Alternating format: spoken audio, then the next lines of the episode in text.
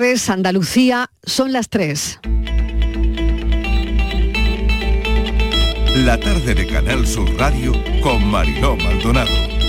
¿Qué tal? ¿Cómo están? Destacamos hoy en la actualidad ese medicamento del que hemos hablado desde hace unos días contra el cáncer. Ha sido noticia mundial la pastilla NHP 900 capaz de frenar distintos tipos de cáncer.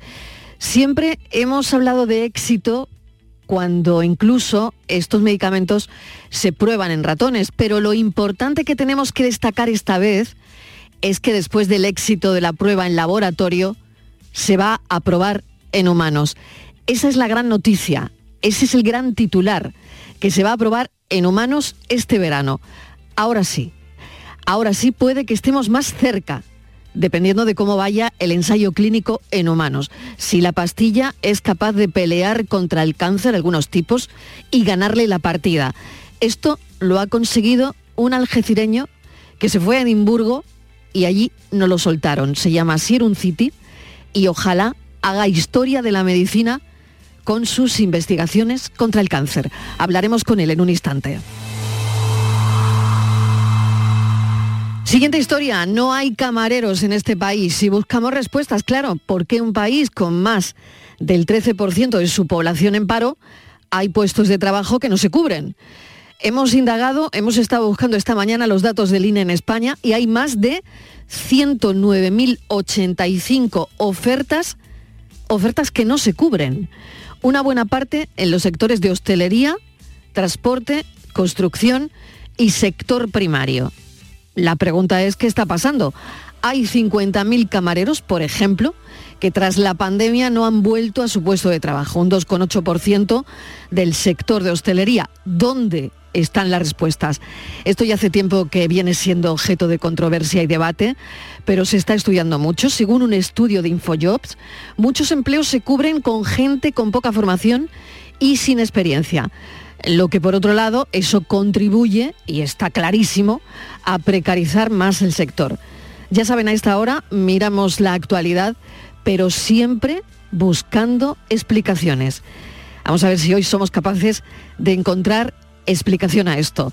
Bienvenidos a la tarde.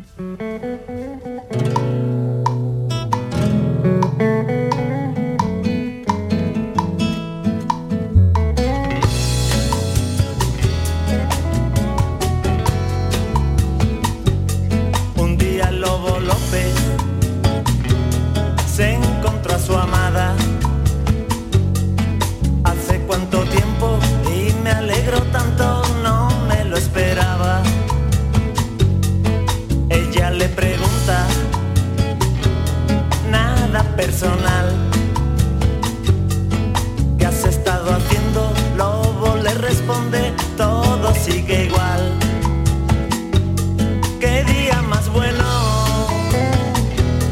Como pica el sol.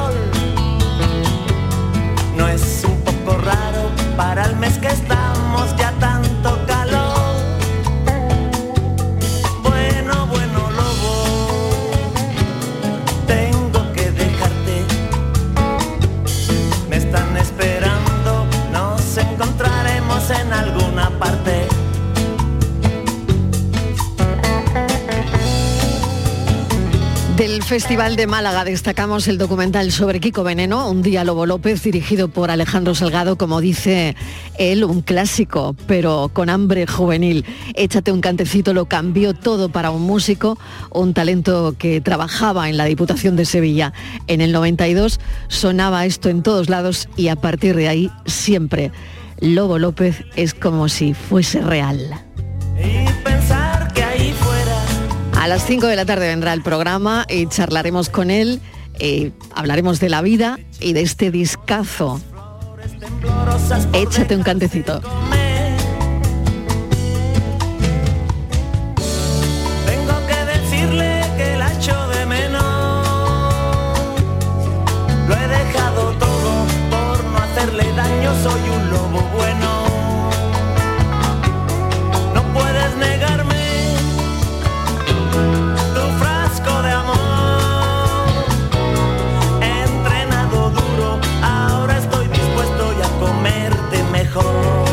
De redacción, Javier Moreno, no le pasa el tiempo a esta canción, ¿eh? No le pasa a Mariló, que cantecito, la cantidad de cantecitos que me eché yo también con este disco que vino a mm. revolucionarlo todo, ¿verdad? Porque a Kiko, mm. creo que recordar que a Kiko Veneno lo teníamos eh, controlado de la bola de cristal muchísimos años antes y de repente apareció con Échate un cantecito. Eh, creo que publicó dos discos así de los más sonados al principio de los de los 90 y mm, eso, la cantidad de cantecitos que nos echamos en, la época me, encantó. Es uno de mis discos de culto, este de, Lobo López, ¿no? También mío, también mío. Cuando ya iba a dejar la música, además, ¿no? Este eh, habló con Santiago Serón y le dijo, mira, yo ya si con esto, si esto no va para adelante, dejo la música. Y, fíjate qué momento. Bueno, hablaremos de todo eso con él. Tenemos también que felicitar a los compañeros que han hecho posible Canal Sur Más. Canal Sur Más, un año contigo, la primera OTT autonómica de España, el escaparate digital de Andalucía, que supera los 9 millones de visualizaciones y 250.000 descargas de la APP en cualquier dispositivo. Un año contigo. Ese es el eslogan que han elegido los compañeros de Canal Sur Más para celebrar este primer año, Javier. Es que además hay nuevos públicos, ¿no? No, no, no digo eso nuevos, es, eso es. ahora. Y, la, descarga de, contenidos de, cualquier tipo, los podcasts, eh, lo que vino a revolucionar también, porque fue la primera OTT, Over the Top, ¿no? La plataforma, mm. digamos, directa, sin necesidad de tener una, una, un aparato de radio o una plataforma. Eh, la, primera, la primera autonómica fue la de Canal Sur Radio. Cumple hoy un año, como decías, 9 millones de, de visualizaciones y la cantidad de descargas descargas que ha habido además, como 250.000 descargas de cualquier tipo de contenido de la historia de, Canal Sur Radio y de, Canal Sur Televisión, ¿no? Lo estábamos comentando hoy en la, en la redacción y es una maravilla, mm. como decía, los nuevos públicos que no necesariamente, aunque también nos están escuchando ahora o están viendo la tele en este momento, sino que llegan a casa y se quieren descargar un programa de actualidad de hoy o de la historia de la radio y televisión autonómica. Así que, por supuesto, felicitar a los compañeros de la, de la plataforma que están ahí metiendo contenido de una forma muy creativa, muy dinámica y pues nada, otro, otro motivo, eh, Mariló, para estar muy orgullosos de este servicio público, de esta casa, ¿no? Desde luego que sí, la cantidad de personas que, por ejemplo, a mí me llama muchísimo la atención, ven la Semana Santa desde fuera de nuestro país, ¿no? Y eso solo es un pequeño ejemplo. Se ha convertido además en la primera televisión que estrena APP en el metaverso de Meta. Eh, tiene presencia eh, que se suma a las versiones web, móviles, tablets, a las Smart TV, a la televisión conectada por HPPTV, en fin. Eh, enhorabuena desde aquí, con letras mayúsculas por por esta iniciativa y por este proyecto. Bueno, vamos a la actualidad. Estamos casi a las puertas de la mejor Semana Santa de la historia en materia turística. Así lo ha pronosticado hoy la Consejería de Turismo y en nada tenemos aquí el verano, así que los hosteleros han lanzado ya el primer aviso de la temporada. Alerta, nada nuevo, pero por si acaso alertan de la falta de camareros en muchos pueblos y ciudades de Andalucía.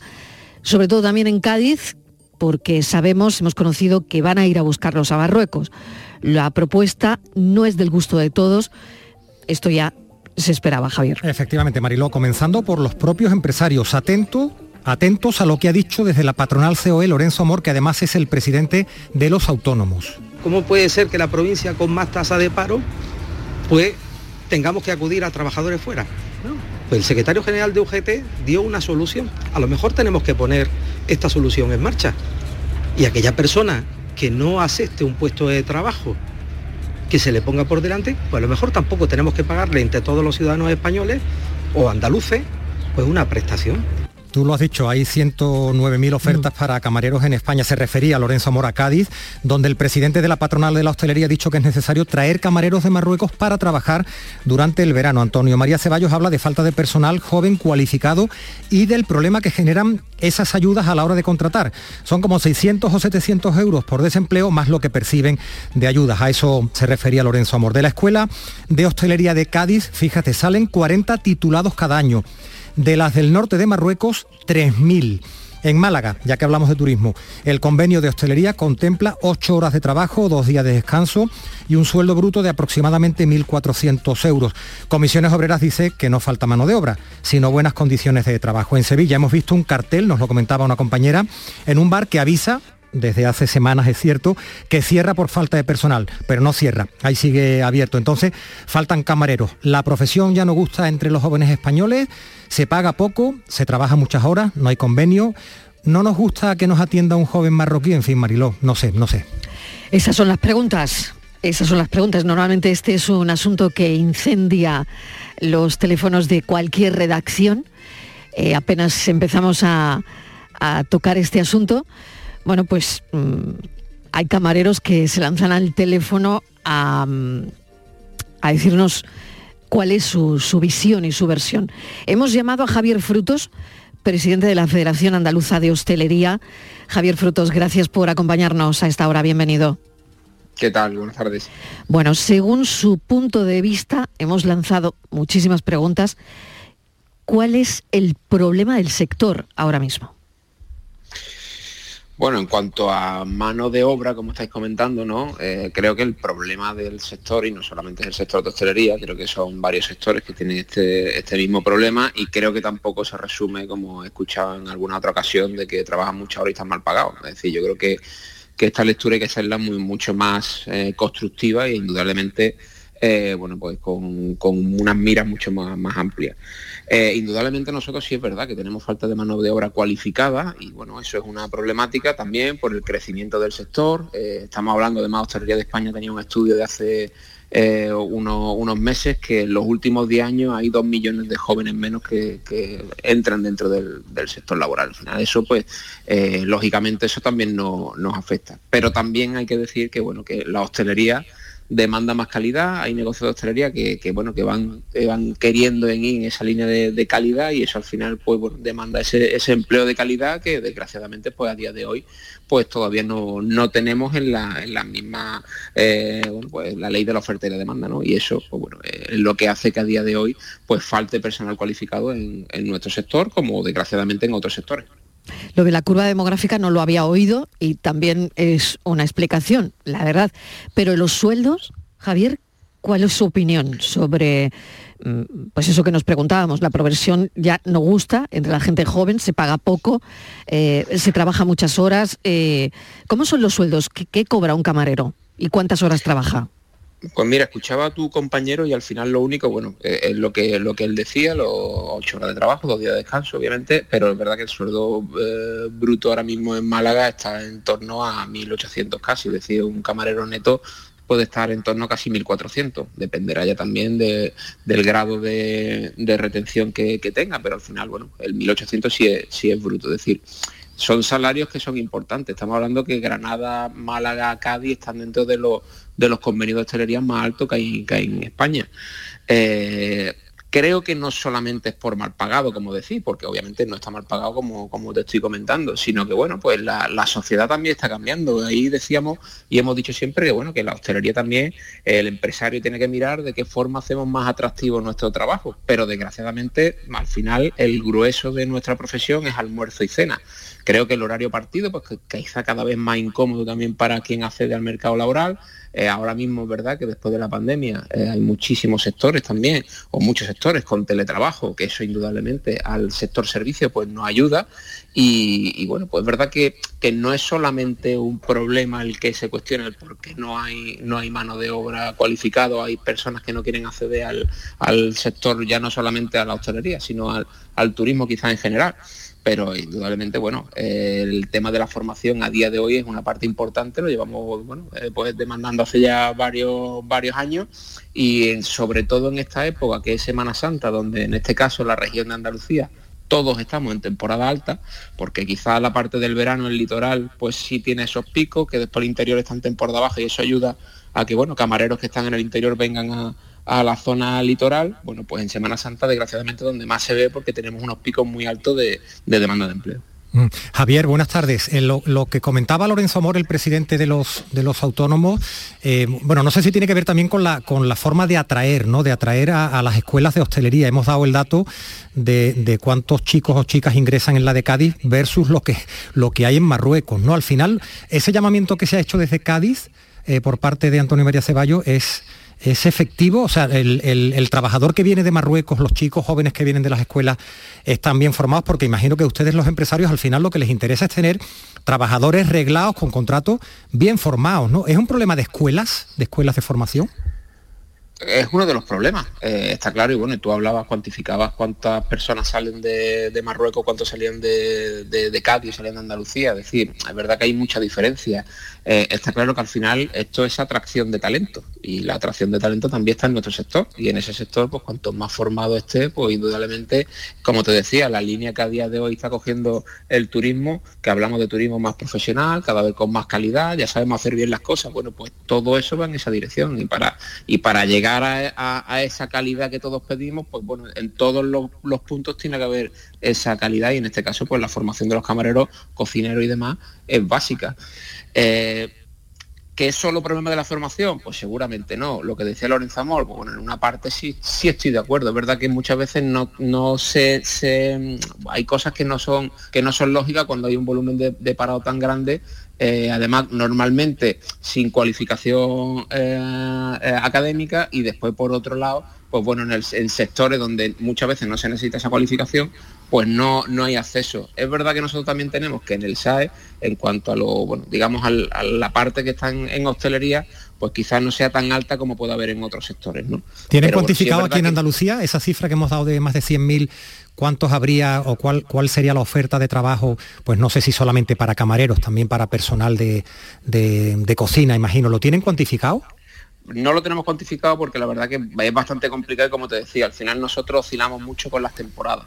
Eh, de hecho, venimos de, en el 2022 venimos de hacer récord histórico en, contratación a nivel regional. Hemos subido por un 3% en cuanto a, contratación. Por tanto, la línea es que al final es verdad que se está demandando cada vez más empleo y sobre todo cualificado. Eh, queremos ir en esa línea y para esa línea, bueno, pues eh, en este caso eh, lo que ha hecho Cádiz con al final, bueno, en, la línea con el SAT, porque al final son contratos que vienen aquí en destino y en destino y, e indudablemente pues tienen que cumplir los convenios, lógicamente.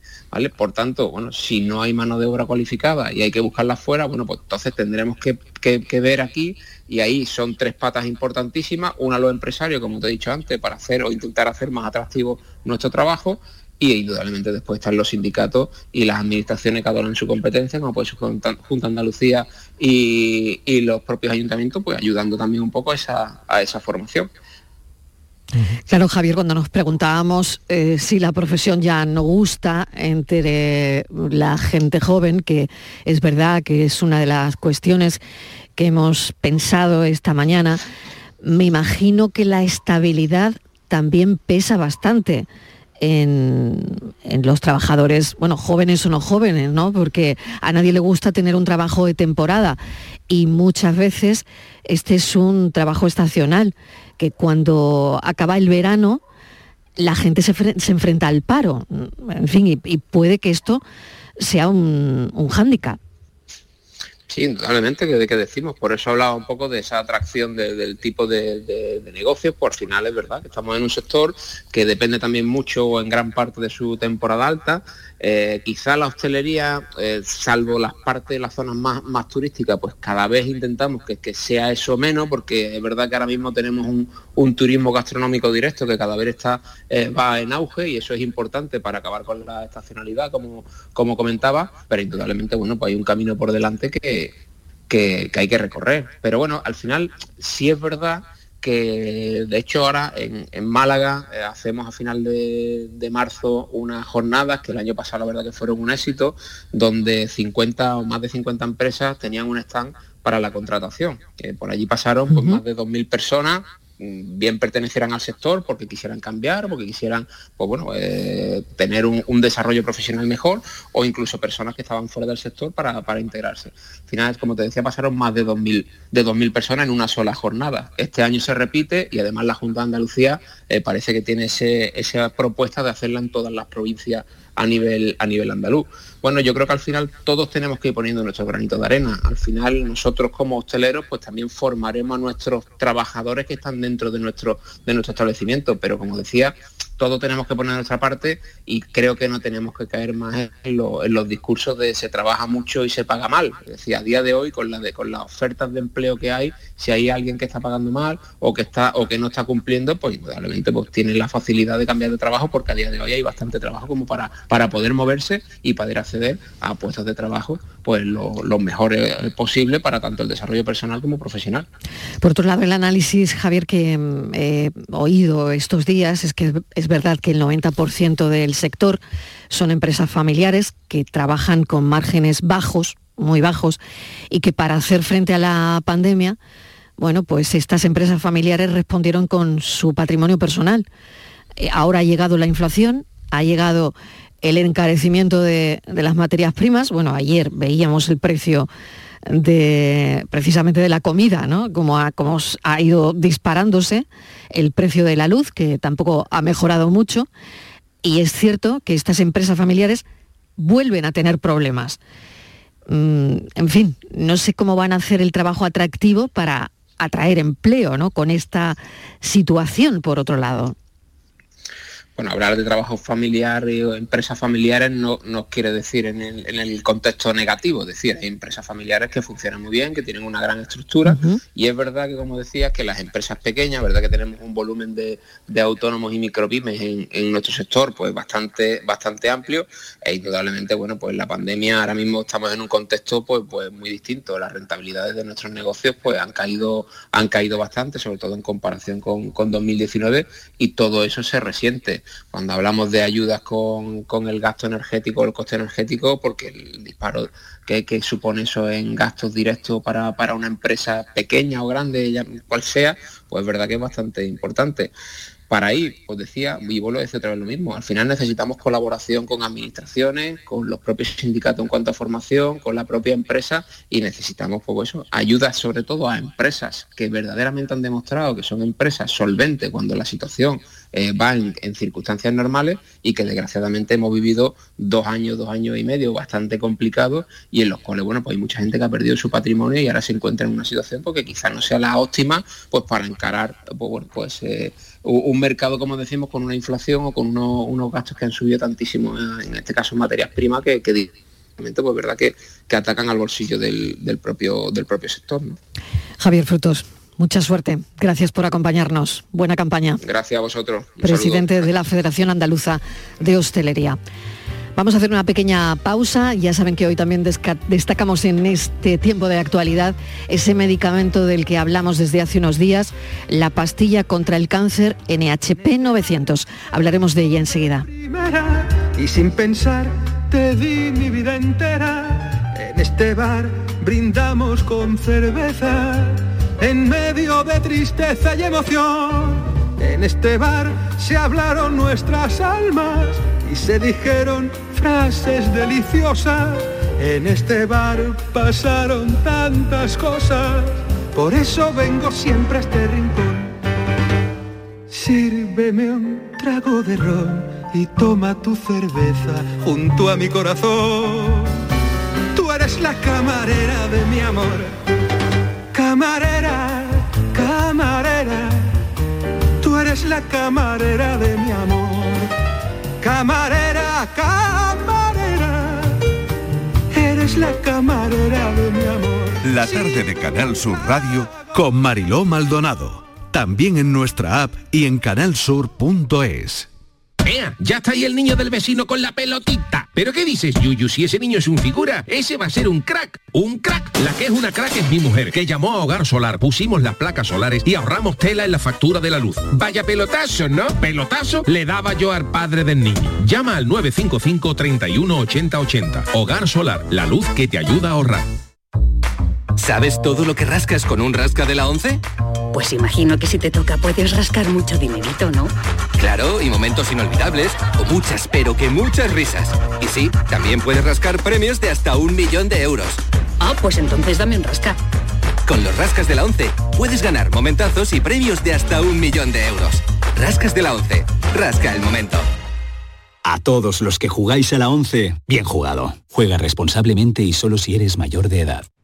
Este miércoles os esperamos en el Auditorio Nissan Cartuja de Sevilla a las 6 de la tarde para disfrutar del show del comandante Lara en vivo y en directo. Vendrá a divertirse con nosotros el tenor jerezano Ismael Jordi.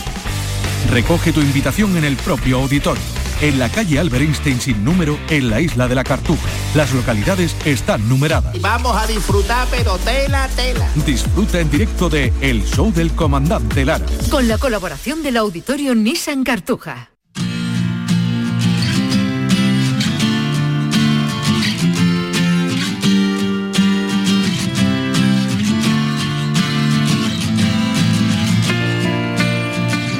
Las 3 y 25 minutos de la tarde siempre hablamos de éxito cuando algunos medicamentos se prueban en ratones, eh, sobre todo cuando hablamos de algo tan sensible y tan investigado como la lucha contra el cáncer. Pero lo importante que tenemos que destacar esta vez de esa pastilla NXP900 es una gran noticia que se va a probar en humanos este verano. Un investigador de Algeciras ha creado este medicamento capaz de frenar varios tipos de cáncer. La farmacéutica estadounidense Novartis Pharma lo está fabricando ya a la espera de los resultados de ese estudio clínico en pacientes que va a empezar, como les decía, este verano. Y es un algecireño, Asier City, que está dirigiendo el proyecto desde el Instituto de Genética y Cáncer de la Universidad de Edimburgo. Se trata de un medicamento capaz de frenar algunos tipos de cáncer, como el del pulmón, el de próstata o el de cerebro infantil. Ahora se está pendiente de los estudios clínicos que se van a llevar a cabo en pacientes de cáncer de mama y de ovario. Un hallazgo que puede hacer sin duda historia y que además Mariló pues tiene acento andaluz. Doctor Unciti, bienvenido, gracias por acompañarnos. Muy buenas tardes. ¿Qué tal? ¿Mucho frío en Edimburgo? Pues sí, muchísimo frío. Creo que estamos a 4 grados. Aquí es que no ha llegado, no ha llegado la primavera. Bueno, pues aquí tenemos una primavera adelantada, no es por darle envidia, doctor, pero tenemos un tiempo de, de, ir a la playa, a la playa del Rinconcillo, por ejemplo. por ejemplo, por ejemplo. bueno, se trata de un hito histórico, esto que que tiene usted entre manos, esta pastilla. Háblenos de ella y háblenos también de esta investigación, porque le comentaba a los oyentes eh, que el verdadero titular de esta historia está en que se va a probar en humanos este verano. Sí, ahí está la clave del avance, eh, porque en otras ocasiones he informado sobre el desarrollo de este fármaco que llevamos investigando desde hace 10 años entre una cosa y otra, porque empezamos el, proceso de desarrollo, de descubrimiento de este fármaco y, y hasta que no hemos comprendido perfectamente cómo funciona, no hemos podido convencer a una empresa farmacéutica de que apostara fuertemente por nosotros, porque lo que hemos descubierto es increíble funciona de una manera que es completamente novedosa y que explica por qué compuestos o, fármacos similares antes no han funcionado. Así que la empresa ha, apostado muy fuerte, ha desarrollado, ha hecho todos los estudios clínicos en ratas y en perros que se necesitan hacer para demostrar que no son tóxicos, eh, ha, realizado toda la manufactura, ya podemos eh, manufacturar esto a escala industrial, se pueden hacer kilos de este fármaco, que eso es necesario porque si tú no puedes hacer un fármaco a la cantidad suficiente, no se lo puedes dar a los mm. pacientes naturalmente. Y, cosas tan pequeñas como, por ejemplo, usted ha dicho lo de, lo de una pastilla. En realidad va a ser una cápsula al principio, pero uno no, no comprende a veces las pequeñas cositas que se tienen que hacer y que tiene que funcionar todo. Hemos logrado que, se, que, la, eh, que el, polvo que, que, es este compuesto, que es un sólido, pueda resbalar y meterse dentro de la cápsula, que parece una tontería, pero eso requiere un conocimiento y una mezcla con excipientes perfecta. Ahora ya está todo. Ya tenemos la cápsula, ya tenemos el compuesto, ya tenemos el fármaco. Lo que nos falta, por empezar, ahora son los estudios clínicos en pacientes.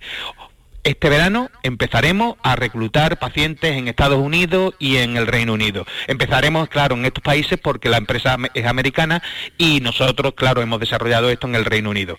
Pero ojalá sea el primer paso para, para, que un día esté eh, para, en todos los pacientes, lo podemos, eh, se lo podemos dar a cualquier paciente en España, en Andalucía y en todos los sitios. Desde luego, ¿no? Esa es, eh, ese es su sueño y, por eso lucha. Claro, han tenido que demostrar que todo lo que estaba inventado, como nos decía, no funcionaba. A mí esto me parece muy curioso, pero al final la ciencia es eso, ¿no? demostrar antes de lo que tú vas a, de lo que es un hecho, mm, en laboratorio que lo que ya estaba inventado no, no funcionaba. Claro, lo que estaba inventado eh, inhibía esta proteína de una forma distinta y lo, comparo siempre con una almeja cerrada y, abierta. Eh, los compuestos, los fármacos que habían antes, dejaban la, almeja abierta la inhibían pero la dejaban abierta. Es como, mm, bueno, la dejaban exactamente abierta y entonces podía unirse a otras cosas. La nuestra cierra la almeja, la proteína en forma de una almeja la cierra, de modo que no puede unirse a otras otras proteínas y es así como se inhibe completamente. Entiendo que a lo mejor esto puede parecer un poquito ciencia ficción, pero es la forma en la que actúa nuestro fármaco, de una forma muy precisa. Y claro, una de las cosas que siempre quiero decir, eh, este no vamos a curar todos los cánceres, eso lo tenemos que dejar muy claro. Vamos a, tratar cánceres de, de, próstata y cánceres de mama que están relacionados con esta proteína SRC. Nuestro fármaco es tan específico que solamente va a ser efectivo en pacientes donde esta proteína es fundamental para el crecimiento del cáncer. Si no, no va a funcionar. Claro, eso es lo bueno y lo malo. Lo bueno es que va a tener unos efectos secundarios bajísimos. Lo malo es que no podemos tratar todos los cánceres. Eso sí, esta proteína se relaciona con muchísimos cánceres, que van desde un cáncer infantil de cerebro, que se conoce como meduloblastoma, mm. grupo 4, hasta cánceres de mama, de próstata y otros. Entonces, por eso, pero no vamos a curar todos los cánceres. Lo digo también porque, claro, todo el mundo tiene una ilusión increíble con que nosotros vayamos a encontrar la cura del cáncer. Eso no es posible. Vamos a encontrar cura para algunos cánceres de algunos pacientes. Y ya eso es algo increíble. Ilusión, desde luego que lo es, desde luego que lo es. Ilusión, expectativa, claro, doctor, esperanza, porque los enfermos de este tipo de cáncer estarán, los que estén escuchando estarán pensando, ¿cuándo, no? ¿Cuándo, ¿cuándo puedo tener la esperanza de que esto va a estar ya en el mercado y que va a frenar mi cáncer o el de una persona de, cercana, de un familiar, ¿no? Eso, eso, tenemos que ser un poquito pacientes, pero eh, vamos a empezar lo más difícil. Lo más difícil es llegar hoy, aquí, hoy en día, que vamos a empezar mm. a programar este estudio de seguridad, que es lo primero que se hace. El primer estudio clínico en paciente es para ver que no es tóxico, porque no era tóxico, en, como he dicho, en ratas y en perros, pero no sabemos hasta que lo probamos en un paciente que no es tóxico de verdad para nosotros, para los seres humanos. Así que cuando esto ocurra, ya es el primer salto y el más importante. O sea, ojalá que de verano a final de año demostremos que esto es seguro. A partir de ahí ya empieza la, fase 2, que la fase 2 es aumentar la dosis hasta encontrar la dosis adecuada para que podemos darle al, paciente y después empieza la fase 3, que es la de eficacia. Entonces ahí es cuando estaremos viendo si estamos realmente... Eh, Em, destruyendo el tumor de un tipo de cáncer o mm, parándolo y prolongando la vida de esos pacientes, que son muchas las posibilidades que se tiene con un nuevo fármaco. A veces no curas el cáncer, pero puede prolongar al paciente la vida cinco años, que eso imagínate lo que es. Pues mm, eso es lo que vamos a estudiar en los próximos dos años. Yo creo que de dos a tres años tendremos la respuesta de que si esto va a ser un fármaco que se lo vamos a dar a los pacientes. Y así, eh, pensando en el ensayo clínico, mm, en todo esto que mm, estamos hablando, eh, ¿qué tipo de personas son los mejores candidatos? Es muy buena pregunta. La verdad que al principio vamos a permitir que venga todo el mundo.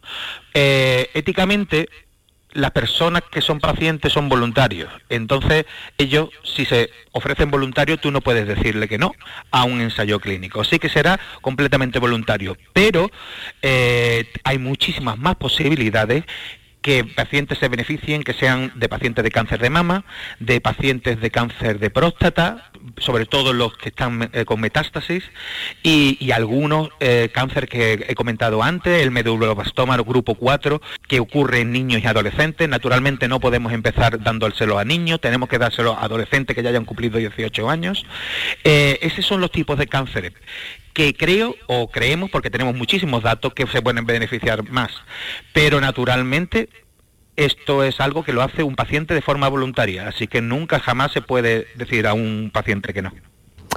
Pues no sé, Javier, si tienes alguna cuestión más, pero mira, a mí bueno, que, me, gusta mucho el fútbol, pero que sería incapaz de hacerme una foto, un selfie con un futbolista, a mí me encantaría algún día cruzarme con Asier en un aeropuerto, reconocer lo que me reconociera y tomarme un selfie, tomarme una foto para sentirme orgulloso de lo que hacen eh, profesionales como él, porque realmente es lo que, lo que siempre decimos, Mariló, las cosas que realmente importan de la, de la vida, ¿no? Y así que, nada, eh, se me ha notado un poco el, orgullo andaluz, Asier, pero, pero así es, y, además como, como persona, ¿no? Y pensando en los pacientes. Así que orgulloso y felicitaciones por todo esto que hacen investigadores como... Sí, Javier, a mí lo único es que me da la impresión que a un City lo han cogido en Edimburgo y ya no lo van a soltar. Pero vendrá por el rinconcillo a pegar su Pero me parece que no lo van a soltar. Así pues soltar no creo que me suelten, la verdad. ¿Lo ves? ¿Tú lo ves? bueno, eh, así eh, otra cosa es ya lo de la fuga de talentos, que esto deberíamos charlar en otro momento, ¿no? Pero mm, bueno. Sí, mil gracias de verdad por habernos acompañado y, bueno, es un orgullo, como dice Javier, que un andaluz, un algecireño, bueno, creo que he leído que el alcalde de Algeciras le quiere poner una calle o algo así. Es posible, ¿no? Sí, yo creo, yo creo que eso es demasiado temprano, pero es verdad que lo ha dicho y a mí me da un poquito de vergüenza. Te tengo que reconocer que no, no me parece a mí que bueno, tengo 46 años, a lo se puede esperar hasta que tenga 55 y hayamos hecho algo realmente que haya impactado a, a la sanidad. Pero bueno, que comprendo también que, el alcalde lo dice porque de un modo u otro inspiramos con estas cosas, con estos avances a muchísimas personas, a muchísimos jóvenes que necesitan ver este tipo de cosas para intentar decir, bueno, de mañana, mañana puedo ser yo un investigador también, porque uno de Algeciras, mira lo que ha hecho. Qué bonito eso que ha dicho. Asier, muchísimas gracias. Un beso. 47 años y, y ya está esa píldora para ensayarse en humanos, ya es un granito. Muchísimas gracias, un saludo. Ojalá funcione, ojalá veamos esa calle. Y claro, si esto lo hace con 47 años, cuando tenga un poquito más de rodaje, veremos, veremos qué es lo que investiga. Gracias, un saludo. Muchas gracias, muchas gracias a vosotros. Y a un abrazo enorme. Gracias. Javier, el talento, qué alegría da, ¿eh? Sí, muy orgulloso. El talento andaluz. Y la esperanza mm. que generan este tipo de noticias, ¿no? Por eso las traemos aquí. Totalmente. Bueno, pues vamos con otro asunto que no queríamos dejar pasar por alto prácticamente para eh, cerrar en parte la actualidad. Es que hoy es el día se celebra el Día Mundial de los Derechos de las Personas Consumidoras. El día de todos nosotros y la pregunta es si estamos de celebración em, o no. No lo sé, porque tenemos muchos derechos que reclamar. Miguel Ángel Ruiz es presidente de la Asociación Española de Consumidores. Ruiz Anillo, bienvenido. Hola, buenas tardes, muchas gracias. Gracias por acompañarnos. Bueno, es un día para celebrar cosas. Sí, sí, sí, porque sí, porque además desde el año 62 que el presidente Kennedy, 1962, que el presidente Kennedy en el Congreso de los Estados Unidos pues planteó ese catálogo, esa necesidad de derechos de los consumidores y por eso se celebra cada 15 de marzo eh, el Día Mundial de los Derechos de los Consumidores, se ha avanzado muchísimo, ha, habido importantes avances en el ámbito del consumo, importantes reconocimientos desde un punto de vista jurídico, desde un punto de vista social también. Pero eso sí, así lo hemos dicho nosotros en nuestra nota de prensa de este año, es el 15 de marzo más, negativo de las últimas décadas por las circunstancias económicas y sociales que estamos viviendo y por las complicaciones que tienen los consumidores hoy en día para abordar cuestiones importantísimas en sus vidas desde un punto de vista económico y que desgraciadamente pues lo tienen tremendamente complicado. ¿Y la propia subida de, precios del costo de la vida sería ya en sí misma una, una, vulneración de esos derechos de los consumidores o hay otras reclamaciones que han surgido en los últimos meses? Bueno, yo creo, yo creo que yo lo decía en un medio de comunicación también, en una entrevista que me hacían y, eh, y decía que habíamos empezado con una crisis energética, seguíamos con una crisis de combustibles, eh, estamos inmersos en una crisis financiera también con la subida del Euribor, pero sobre todo también en estos últimos, en estos últimos meses, eh, con esa subida, ayer se anunciaba del 16% del IPC de los alimentos, pues estamos hablando de una de una crisis también que afecta a la cesta de la compra, al precio de los alimentos que pagan las familias y por tanto eso, eso implica todo esto junto eh, en una costelera eh, implica que al final el ochenta y tantos por ciento de los consumidores, como salió en la última encuesta que, hicimos, se considera vulnerable hoy en día desde un punto de vista económico y eso hace pues al final que buena parte de las reivindicaciones y de, la, y de las peticiones que los consumidores nos trasladan en reuniones, en, charlas que damos, en cualquier encuesta que hacemos, pues es que esta solución al grave problema económico que tenemos pues llegue más pronto que tarde. ¿no? ¿Y qué te llega ahora mismo, Miguel Ángel Ruiz Anillo, de lo que está pasando, ¿no? Del ahora mismo Credit Suisse, que, se desploma, eh, el 30% hemos visto que se han paralizado operaciones, que se han hundido, eh, ha tirado de, bancos europeos y que al final mm, parece hace unos días que estábamos mirando los toros desde la barrera, pero hoy de nuevo, eh, bueno, estamos... Mm, hablando de lo del Credit Suisse, ¿no? el, banco suizo tan importante. No sé, ¿qué, ¿qué te llega de todo esto y de lo que la gente probablemente ahora mismo, mm, no sé, está comentando en la calle? Pues bueno, pues llega, llega lo que temiblemente no, nos temíamos, ¿no? Que, iba a suceder, ¿no? En un contexto de globalización donde las economías están eh, fuertemente comprometidas unas con otras, lo que sucedió a, finales de la semana pasada con ese banco norteamericano, sabíamos que iba a tener tarde o temprano una repercusión financiera en Europa ¿no? y en los bancos europeos.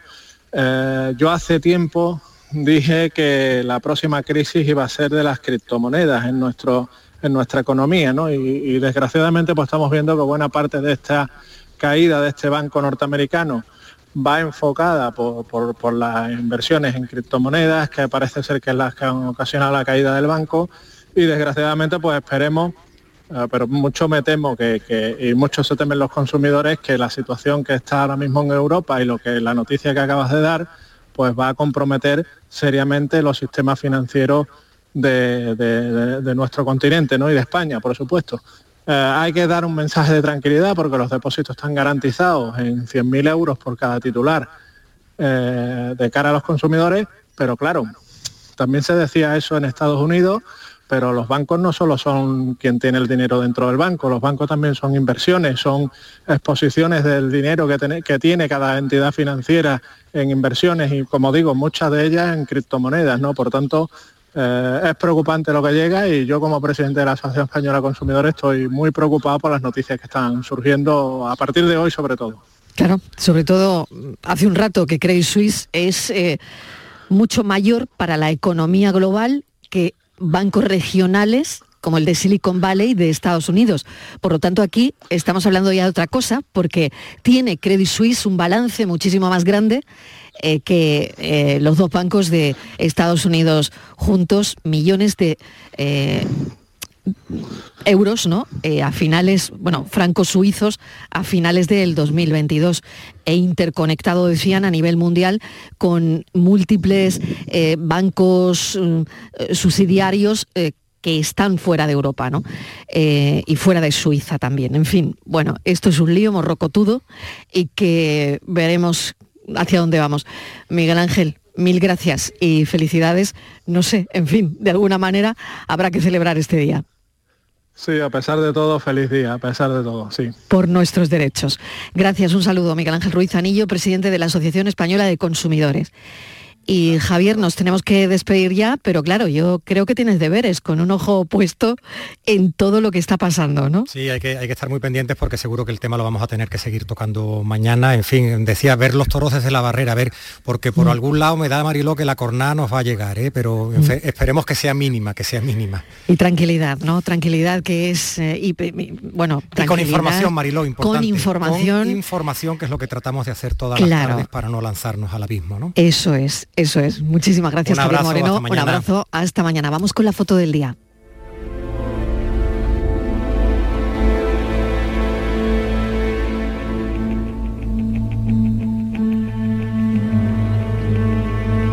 Hola, hoy traigo a esta sección eh, unas fotografías que me han llamado mucho la atención de una fotógrafa keniata que se llama Tandiwi Mwiri, en la cual eh, utiliza tela mm, típica africana y envuelve con ella a mujeres para resaltar la belleza natural que tienen esas mujeres. Me parecen unas fotografías, aparte de mm, muy, muy, muy estáticas, eh, que juegan mucho con el misterio, la magia, con cierto sentido de- del camuflaje, como hace una, una resaltación de la belleza tanto de esas mujeres como de las telas típicas de algunos países africanos y me ha parecido que era una cosa muy curiosa y muy bonita de compartir. Preciosa la foto y espero que vayan a las redes sociales a verla porque merece la pena mujeres africanas. Pues sí, Mariló, esta imagen que ha elegido para nosotros Paco Bonilla, un fotógrafo que proviene del mundo del fotoperiodismo, ligado al diario El País desde 1991, también ha trabajado durante muchos años como freelance para la agencia EFE y la agencia Reuters de Almería. Hasta en 1998 trabajó para Ideal de Almería. Ha publicado también en cabeceras internacionales como The New York Times, The Guardian, Boston Globe o El Universal, entre otros. Su mirada a los temas sociales le ha hecho merecedor de distinciones como el Premio Andalucía de Migraciones 2004 por la exposición y libros Las manos del campo. Con la crisis de la prensa y la precariedad que vive la profesión de fotoperiodista, desde 2011 se reinventó como fotógrafo de eventos, editorial y publicidad. Gracias, Francis Gómez. Enseguida, Andalucía pregunta hoy asuntos de convivencia, asuntos de comunidades de vecinos. La tarde de Canal Sur Radio con Mariló Maldonado. También en nuestra app y en canalsur.es. Sevilla. Canal Sur Radio. Bienvenidos a Sacaba. Mil metros de electrodomésticos con primeras marcas. Grupos Whirlpool, Bosch y Electrolux. Frigoríficos, lavadoras, hornos, vitros. ¿Quieres más? Aires acondicionados, aspiradoras, pequeños electrodomésticos. Y financiamos en 12 o 20 meses sin intereses solo tú y Sacaba. Tu tienda de electrodomésticos en el Polígono Store en calle nivel 23. Ven a ver nuestra exposición y sus 25 años de experiencia. Sacaba. Compra a lo grande en los comercios de Santa Justa. Comprando en los comercios de Santa Justa, ganamos todos. Consigue grandes premios. Repartimos mil euros en cheques de consumo. Compra a lo grande en los comercios de Santa Justa. Organiza Asociación de Comerciantes de Santa Justa. Financia Ayuntamiento de Sevilla. Llega el buen tiempo y con él las ofertas de IKEA para crear un espacio donde disfrutarlo. Esta temporada tú pones la terraza o el balcón y en IKEA ponemos la inspiración. Descubre nuestras ofertas en IKEA Sevilla.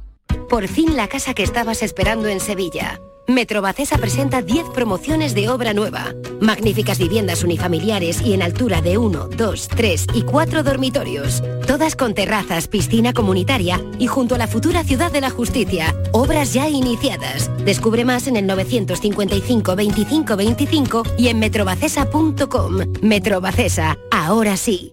Cinco océanos, lo mejor en congelados llega a Sevilla. Precio, calidad, variedad y servicio. Hasta el 9 de abril, pollo entero a 1,90 la unidad. Pescados, mariscos, carnes, verduras, trato personalizado para escoger los congelados que usted necesita. Cinco océanos. Estamos en Triana, Cerro del Águila, Pino Montano, Montequinto y Dos Hermanas.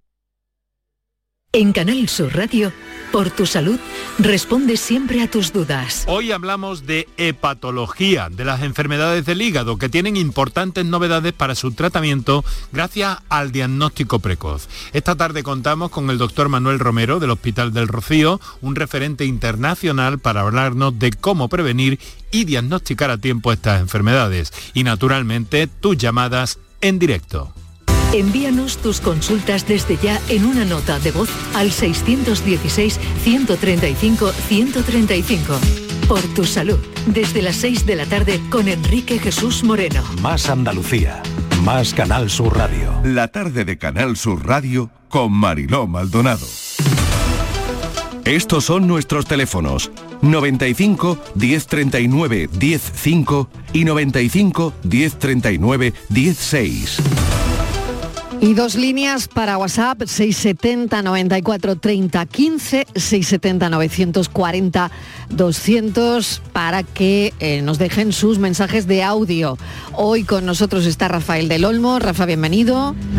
Muy buenas tardes, Mariló. Y Patricia Torres, mesa de redacción. ¿Qué tal? Bienvenida, Patricia. Hola, Mariló. ¿Qué tal? Buenas tardes. Bueno, ¿por dónde empezamos hoy? Bueno, vamos a comenzar, Mariló, con los gastos de la comunidad de vecinos que están regulados por ley y la normativa establece que los gastos de comunidad van a recaer sobre los propietarios, aunque estos podrán trasladarse al inquilino en caso de tener el inmueble arrendado. Y por eso queremos centrarnos en este tema, Mariló. ¿Cómo se calculan los gastos de una comunidad?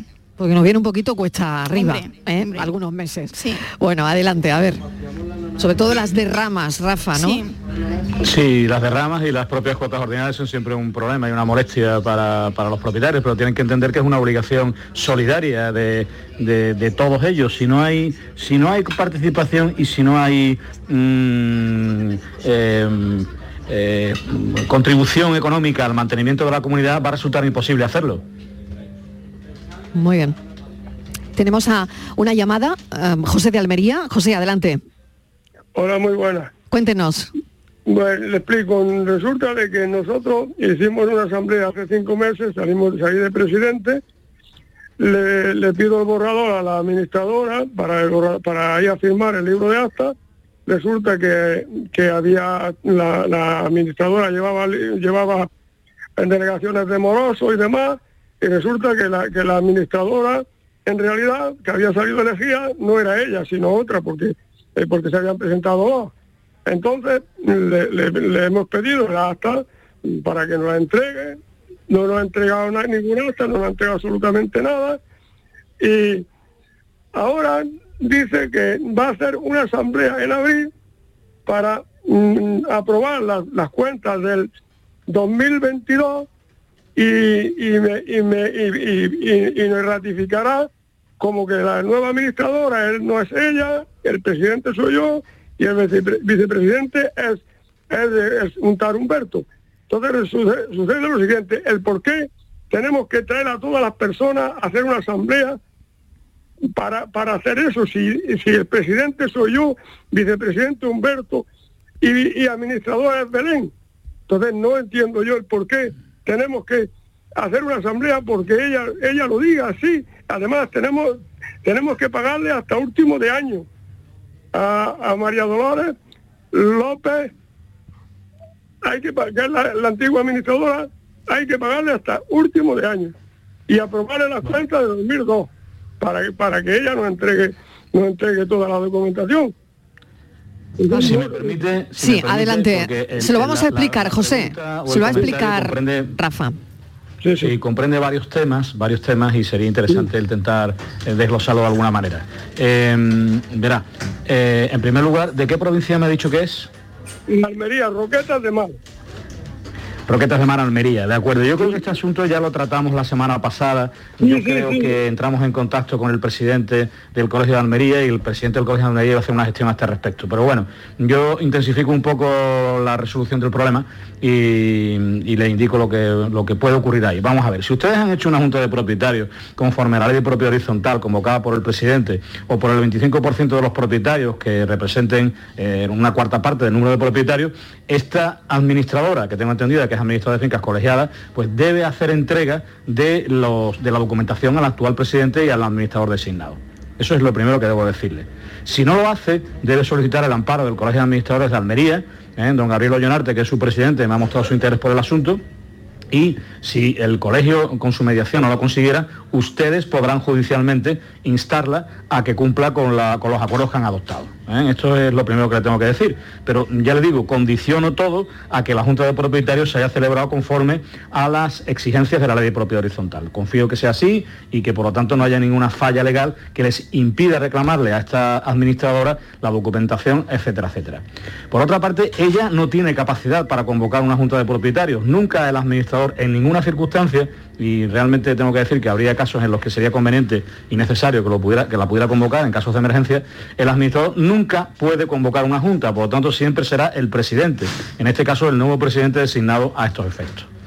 En tercer lugar, respecto de qué hay que pagarle a la administradora cesada, pues habrá que estar al contrato, si es que lo hay, en donde se pactará en su caso una indemnización por, el- por los honorarios, por, o sea, por la resolución anticipada del contrato y una posible indemnización en este caso. Si la Junta de Propietarios eh, ha determinado mm, el cese de la administradora, bueno, mm, le tengo que decir que no tiene que concurrir ninguna causa. La arbitrariedad de la Asamblea, y no lo digo en términos peyorativos, sino en el sentido más literal, la arbitrariedad, eh, la decisión de la, Asamblea no tiene que tener un fundamento para la destitución de la administradora. Y por lo tanto no habría ninguna indemnización, salvo, como le decía antes, que estuviera pactada contractualmente y entonces sí que eh, sería necesario pues, mm, liquidar esas cantidades. Pero también, y por último, decirle que el pago de esa indemnización no puede condicionar la entrega de la documentación a la nueva, al nuevo administrador o al presidente sino que tendrá que ser la administradora la que por vía judicial reclame lo que entiende, lo que entienda que es eh, lo pertinente económicamente hablando. ¿De acuerdo? Aclarado, José. Muchísimas gracias. Un saludo. Muchas gracias a ustedes. Vamos a recordar el teléfono del programa. Esto es Andalucía Pregunta. Nos quedan cinco minutitos todavía. Venga, Estos son nuestros teléfonos. 95 1039 105 y 95 1039 16. María Isabel nos llama desde Tarifa. Bienvenida, María Isabel. Hola, buenas tardes, muchas gracias. Un poquito de levante tenemos hoy, ¿no? Sí, hoy y mañana. Hoy y mañana. Bueno, adelante. Bueno, mi pregunta es que mi comunidad quiere cambiar los tubos mm, de, agua corriente desde el cuarto de contadores hasta cada piso. Sí. Y eso quisiera yo saber si eso lo paga la comunidad o es cada persona, cada vecino. Y si lo paga la comunidad, pagan igual el que viva, por ejemplo, en un ático que el recorrido es más grande del tubo que el del bajo. Esa es mi pregunta. polémica, esto es una polémica habitual en las comunidades. Yo hace pocas semanas eh, la sufrí en una de las que administro y mi opinión, yo voy a decir mi opinión, y le tengo que decir que lo he estudiado mucho y que, bueno, parece que lo, yo entiendo que lo que voy a decirle es lo más razonable, pero hay personas que entienden, hay profesionales y hay juristas que entienden que no. Para mí, el tubo que parte del contador hasta la vivienda, al ser un elemento que da un servicio exclusivo a ese propietario, es un elemento privativo y debe ser a cargo de ese propietario. Eh, igual que el montante que, va desde el contador individual de agua hasta, hasta la vivienda, mm, no hay ninguna duda, ese montante es individual, ese, montante es privativo y por lo tanto la comunidad no tiene que financiarlo.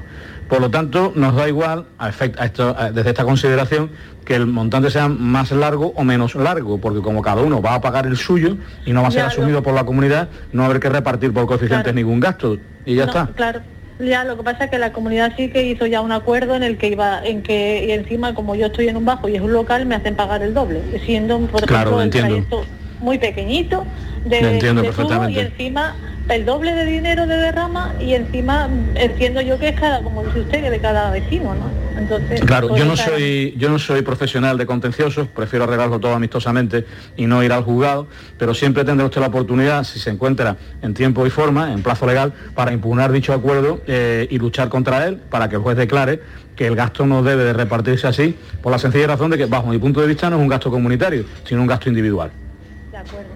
Pues muchísimas gracias. Gracias, a usted por, contactar con el programa. Buenas tardes, un saludo. Bueno, vamos con otras cuestiones, Patri. Sí, eh, Marina de Sevilla nos ha escrito y nos dice, la empresa promotora y vendedora del piso que he comprado se ha reservado en las escrituras de constitución del régimen de propiedad horizontal y comunidad de propietarios el vuelo del edificio para instalar allí anuncios luminosos. ¿Es eso legal?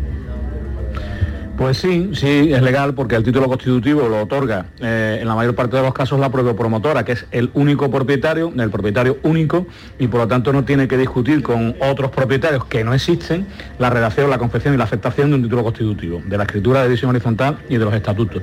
Y por lo tanto puede establecer ese derecho en su beneficio. Hombre, es dudosamente, no iba a decir, iba a decir moral, pero bueno, no, no, no, no es el término utilizar, ¿no? Pero evidentemente mm, la, la problemática que se va a mantener permanentemente con el resto de los propietarios que no van a ser beneficiarios de los rendimientos que genere esos anuncios, mm, pues va a ser mm, eterno, ¿no? Mm. No creo que sea una posición muy inteligente por parte de la promotora, pero sí que en principio, salvo eh, una lectura más profunda del título constitutivo, pues debo decir que es legal, ¿eh? lo puede hacer. Otra consulta que no ha llegado, Rafa, eh, en el WhatsApp del programa. Mi inquilino no me paga. ¿Cómo me afecta en la declaración de la renta? Javier de Huelva. Hay unas resoluciones por ahí de la Dirección General de, Tributos que efectivamente permite la deducción en la declaración de la renta de aquellos importes que no han sido liquidados con unas determinadas condiciones ¿eh? al final del ejercicio, eh, algunas veces cuando son seis meses los que, los que han transcurrido, eh, y acreditar también, hay mecanismos, es un poco complejo porque hay diferentes supuestos, pero sí que se puede deducir, las rentas hay que declararlas y a la vez deducirlas en la propia declaración de la renta cuando no hay posibilidad de cobrarla o resultan muy difíciles de cobrar. Siguiente cuestión, ¿tenemos eh, alguna más? Sí, alguna más. Si un vecino desea cerrar su terraza o colocar un toldo, debe consultar los estatutos de la comunidad. Si no está regulado, ¿se debe debatir y votar en la reunión de comunidad, Rafa? Naturalmente que sí, naturalmente que sí. Si en los estatutos no viene precisado el modelo, el color, el diseño, será la Junta de Propietarios la que defina el mismo. ¿Por qué? Porque el artículo 396 del Código Civil establece que también la imagen estética del edificio es un elemento común y un elemento común solamente puede modificarse por unanimidad en la mayor parte de los casos y al menos en este que estamos ahora mismo tratando. Claro, esta suele ser una pregunta frecuente además. Sí, sí, sí, sobre todo cuando se constituyen nuevas comunidades y se plantea este problema de que todo pongo, qué cerramiento pongo o qué raje pongo en la ventana. Claro, porque el que se pone y el que se decide, ese ya es el que se queda. Ahí no hay vuelta atrás. Tú lo has dicho. No hay vuelta atrás. Bueno, muchísimas gracias. Se pone en el acta y se dice a partir de ahora este es el que vamos todo a todo el mundo igual. Y, bueno. Y no está bien eso tampoco. Claro, muchísimas gracias Rafa. Un saludo. Bueno, hasta la semana que viene. Muchísimas gracias. ¿Eh? Eh, quería dedicarle un poco el, programa a una amiga que creo que está escuchándonos por ahí, que ha empezado en el mundo de los seguros de las comunidades.